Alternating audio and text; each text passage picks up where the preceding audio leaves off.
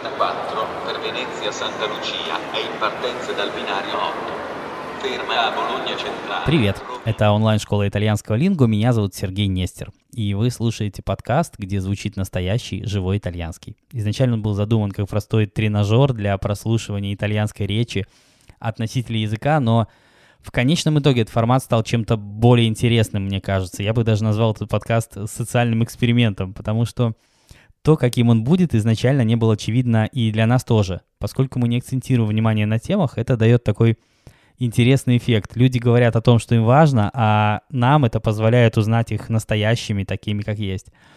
Э, в общем, результаты этого эксперимента близки мне лично, потому что я всегда считал, что недостаточно понять итальянский, все же нужно пытаться понять итальянцев.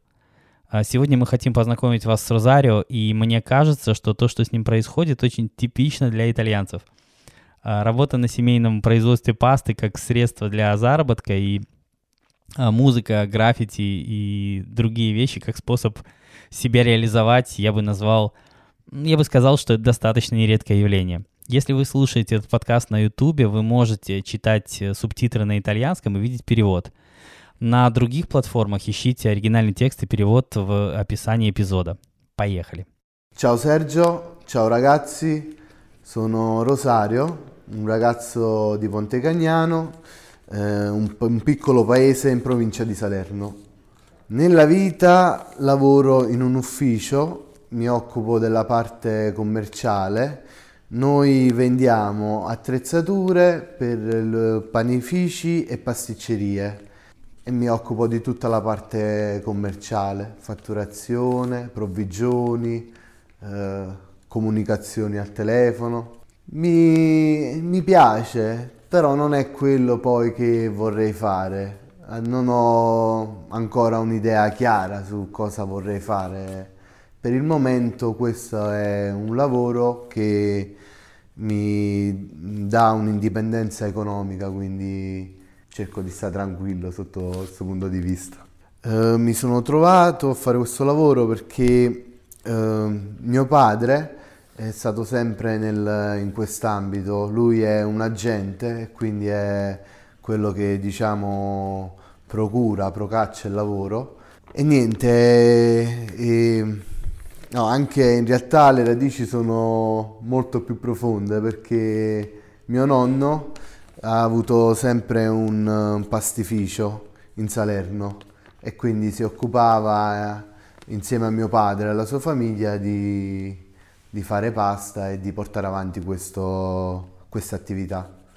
Uh, quando non lavoro mi piace fare, praticare dello sport, mi piace molto il calcio, sono un tifoso della squadra locale, la Salernitana, e, e mi piace fare, organizzare e giocare insieme ai miei amici a, a pallone. E come altri sport mi piace la corsetta, fare e giocare a tennis. Oltre allo sport mi piace ascoltare la musica, mi piace sto cercando di imparare a suonare uno strumento che è la chitarra. Ah, mi piace un po' diversi generi di musica, quindi mi piace il cantautorato italiano, mi piace la musica internazionale, cerco di poi suonare un po' di tutto. Ultimamente sto approfondendo il funk, musica funky, e quindi sto facendo degli esercizi per, uh, per migliorare la ritmica, che è una, una particolarità di questo genere.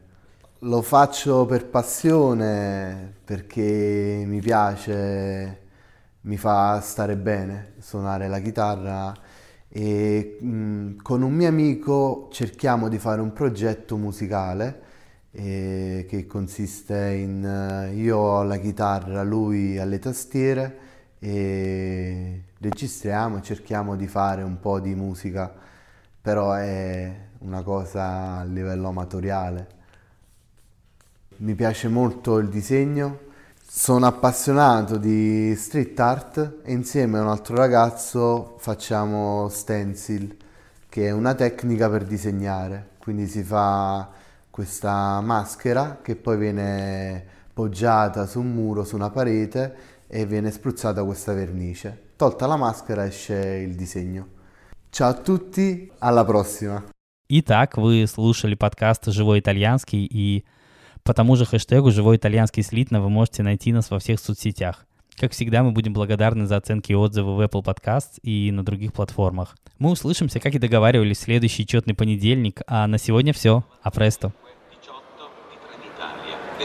10.51 proveniente da Napoli Centrale e diretto a Milano Centrale arriverà con 10 minuti.